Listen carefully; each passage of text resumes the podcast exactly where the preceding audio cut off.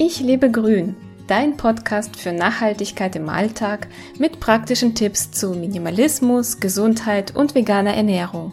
Ich bin Lisa Albrecht und freue mich, dass du dabei bist. Mehr Stress und Angst durch zu viel Zucker?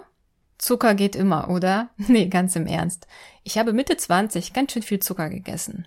Ich lief jetzt nicht mit einem Taschenrechner durch die Gegend, um die Zuckermenge genau zu protokollieren, aber für mein Empfinden war es nicht wenig. Vor allem fühlte ich mich total hilflos und ausgeliefert, wenn mich bestimmte Süßigkeiten mit ihren bettelnden Augen anschauten und verlangten, sie direkt an Ort und Stelle zu vertilgen. Dann hat mein Körper mit mir endlich Dacheles gesprochen und kurzen Prozess gemacht. Er zwang mich in die Knie mit täglichen Panikattacken und krassen Stressphasen.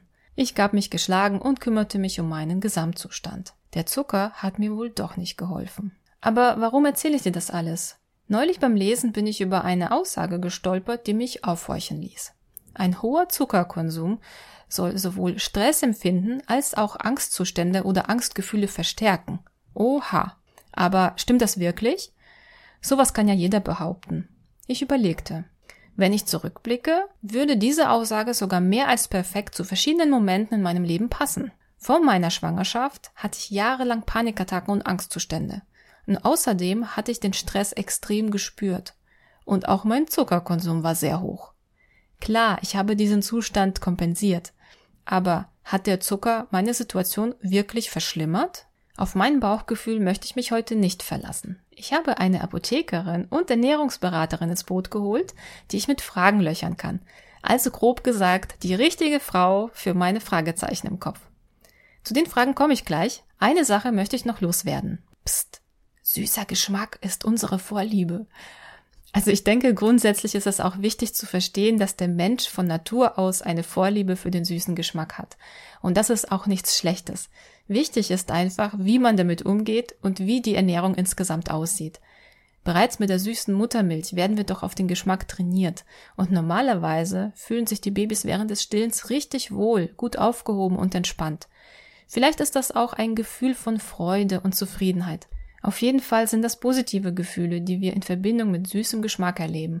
Ja, und später belohnen wir uns selbst gerne mit Süßigkeiten, wenn wir etwas geschafft haben. Auch trösten wir uns oft mit Zucker, wenn etwas schiefgegangen ist. Und das ist leider nicht immer eine gute Idee. Jetzt kommt das Interview mit Antje Behrendt. Sie ist Apothekerin und Ernährungsberaterin in Berlin, dreifache Mama und sie betreibt den Blog Healthy Bites mit den dazugehörigen Social Media Accounts. Sie möchte andere dazu motivieren, gesünder zu essen und gesünder zu leben. Was sie begeistert, das sind die Möglichkeiten der Prävention und ganzheitliche Therapieansätze mit dem Ziel, Krankheiten vorzubeugen und, wenn sie doch schon da sind, an der Ursache zu arbeiten, anstelle die Symptome zu kaschieren. Das Interview habe ich schriftlich geführt und ich werde dir sowohl meine Fragen als auch die Antworten von Antje vorlesen. Los geht's! Liebe Antje, beobachtest du bei deinen Beratungen, dass Angst- und Stresszustände bei einem höheren Zuckerkonsum stärker von Menschen wahrgenommen werden? Antje antwortet, es ist schwer zu sagen, ob Zucker da alleine entscheidend ist, weil es in meinen Beratungen nie ausschließlich um Zuckerentwöhnung geht, sondern es meistens komplexere Ernährungsumstellungen sind. Wichtige Ziele sind dabei immer, die Darmgesundheit zu fördern und starke Blutzuckerschwankungen zu vermeiden, was beides nur möglich ist, wenn Zucker stark reduziert oder ganz vermieden wird. Durch die Umstellung berichten die Patienten und Patientinnen dann in der Regel, dass sie ausgeglichener sind, bessere Laune haben, besser schlafen können und es auch genießen, dass sie nicht immer ans Essen denken, also die Heißhungerattacken und das Belohnungsessen ausbleibt.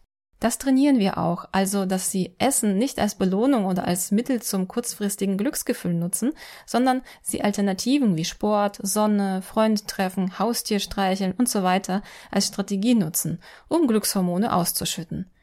Die kann man zwar tatsächlich auch mit Zucker ausschütten, aber das Glücksgefühl hält dann nur sehr kurz an. Dann werfe ich ein, ich kann mir vorstellen, dass Symptome einer Unterzuckerung wie Schwindel, Herzklopfen, Kopfschmerzen oder auch Zittern zusätzlich die Angstsymptome und auch den Stress verstärken könnten. Ich habe das bei mir selbst beobachtet. Hatte ich eine Panikattacke, war ich danach richtig erledigt. Selbst am nächsten Tag war ich wie weich gekocht. Kümmert man sich dann nicht gut um sich und seine Energieversorgung, könnte eine Unterzuckerung ähnliche Symptome auslösen, die zu Angst bis hin zu Panikattacken und Stress führen. Wie siehst du das? Antje antwortet, ja, das stimmt. Deshalb ist es gerade dann ganz wichtig, Unterzuckerung zu vermeiden. Das klappt paradoxerweise am besten durch Meiden von Zucker und einfachen Kohlenhydraten, wie zum Beispiel Weißmehlprodukte, Obstsaft oder gekaufte Fruchtsmoothies. Ist der Blutzuckerspiegel konstant und man isst oder trinkt dann wieder diese Lebensmittel, steigt er zunächst sehr stark und schnell an, um direkt danach so stark abzusacken, dass man schnell unterzuckert. Die Bauchspeicheldrüse will bei hohem Blutzuckerspiegel sofort mit mehr Insulin gegenregulieren und es dann manchmal sozusagen zu gut meint und zu viel Insulin zur Verfügung stellt. Und solche Unterzuckerungen treten aber bei einer Ernährungsweise mit wenig Mahlzeiten am Tag oder auch Intervallfasten gar nicht auf, wenn man Mahlzeiten isst, die aus einem kleinen Teil komplex gebundener Kohlenhydrate, also Vollkornprodukte, Quinoa, Kartoffeln vom Vortag und so weiter bestehen, kombiniert mit viel Gemüse, etwas guten Fetten und hochwertigen Eiweißquellen. Unterzuckerung ist immer Stress für den Körper. Stresshormone gewinnen dann die Überhand und sorgen dafür, dass der Blutzuckerspiegel wieder ansteigt, indem gespeicherte Glucose freigesetzt wird und weniger Insulin gebildet wird, da Insulin ja blutzuckersenkend wirkt. Wenn wir denken, dass wir jetzt Kohlenhydrate oder Zucker brauchen, ist es meistens so, dass der Körper eigentlich Mikronährstoffe, Wasser oder Eiweiß braucht und wir das Signal falsch interpretieren. Zucker selbst brauchen wir eigentlich nie, da wir die Energie notfalls selbst herstellen können. Ausnahme natürlich Untergewicht mit viel zu geringem Körperfettanteil, aber auch dann sind komplexe Kohlenhydrate besser als Zucker. Jetzt frage ich nochmal nach. Ich hoffe, ich habe das richtig verstanden. Wenn wir uns glücklich fühlen, wird in unserem Gehirn unter anderem Dopamin ausgeschüttet, ein sogenannter Belohnungsneurotransmitter. Belohnen wir uns mit Zucker, fühlen wir uns im ersten Moment gut, aber schnell kann das auch nach hinten losgehen und der rasche Abfall zu schlechter Stimmung und vielleicht auch Angstanfälligkeit führen. An dieser Stelle hat man zusätzlich diesen Vorher-Nachher-Vergleich, der den gefühlten Effekt verstärkt. Stimmt das? Antje sagt, ja, genau so ist es. Im ersten Moment werden Glückshormone ausgeschüttet, aber kurz danach sind sie schon wieder weg. Es muss schon etwas extrem Leckeres gewesen sein, wenn man selbst beim Gedanken daran wieder Glückshormone ausschüttet. Aber wenn man als Alternative etwas anderes macht, was auch Glückshormone ausschüttet, zum Beispiel Sport, dann bereut man es erstens auch danach nicht, dass man das getan hat und das Glücksgefühl hält viel länger an. Ich wollte noch wissen, Gibt es noch andere Faktoren, die man gerne vergisst im Zusammenhang mit Zuckerkonsum und erhöhtem Stress und Angstempfinden? Antje sagt, ja, Lebensmittel wie zum Beispiel zu viel Kaffee, Alkohol, gesättigte Fettsäuren, also Fast Food, Wurst, können das Stress- und Angstempfinden negativ beeinflussen.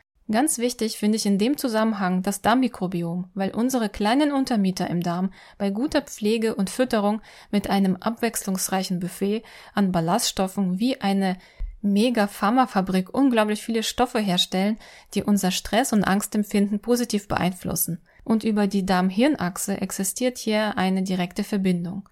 Sowohl Präbiotika, also Futter für die Darmbakterien, ist gleich lösliche Ballaststoffe, als auch Probiotika, das sind lebendige, nützliche Bakterien, zum Beispiel aus fermentierten Lebensmitteln, sollten deshalb jeden Tag auf dem Speiseplan stehen. Dann erzählt Antje noch, ich stelle auch öfters einen Eiweißmangel fest bei Menschen mit einem auffällig hohen Stress- und Angstempfinden. Das mag Zufall sein, aber wenn die Eiweißversorgung verbessert wird, gehen die Symptome oft zurück. Plausibel wäre es insofern, als dass das Serotonin zum Beispiel aus den essentiellen Aminosäuren Tryptophan gebildet wird. Das heißt, wir sind auf die Zufuhr über die Nahrung angewiesen und wenn wir insgesamt zu wenig Eiweiß essen, nehmen wir aller Wahrscheinlichkeit nach auch zu wenig Tryptophan zu uns. Zu viel Fruchtzucker, Fructose, kann auch ein Problem sein, wenn parallel eine unerkannte Fructosemalabsorption vorliegt. Eine Fructosemalabsorption führt zu einer verminderten Aufnahme von Tryptophan aus der Nahrung, sodass weniger Serotonin gebildet wird. Deshalb Obst am besten nur als Ganzes essen und isolierten Fruchtzucker, zum Beispiel Agavensirup, meiden. Und eine Unterversorgung mit essentiellen Vitaminen und Mineralstoffen kann diese Symptome ebenfalls verstärken. Leider wird im großen und kleinen Blutbild nur sehr wenig nach der Mikronährstoffversorgung geschaut. Die meisten Messungen sind Selbstzahlerleistungen. Wichtig sind in diesem Bezug vor allem die B-Vitamine. Auch Lebererkrankungen und eine Schilddrüsenerkrankung können sich negativ auf die Symptomatik auswirken und sollten regelmäßig gecheckt werden. Hier endet das Interview. Ich bin auch ein bisschen heißer vom Vorlesen, muss ich sagen. Aber mein Bauchgefühl hat mich also nicht getäuscht. Danke, liebe Antje, dass du so in die Tiefe gegangen bist. Und ich glaube, zu diesem Thema gibt es noch so viel zu sagen und man kann sich stundenlang darüber unterhalten.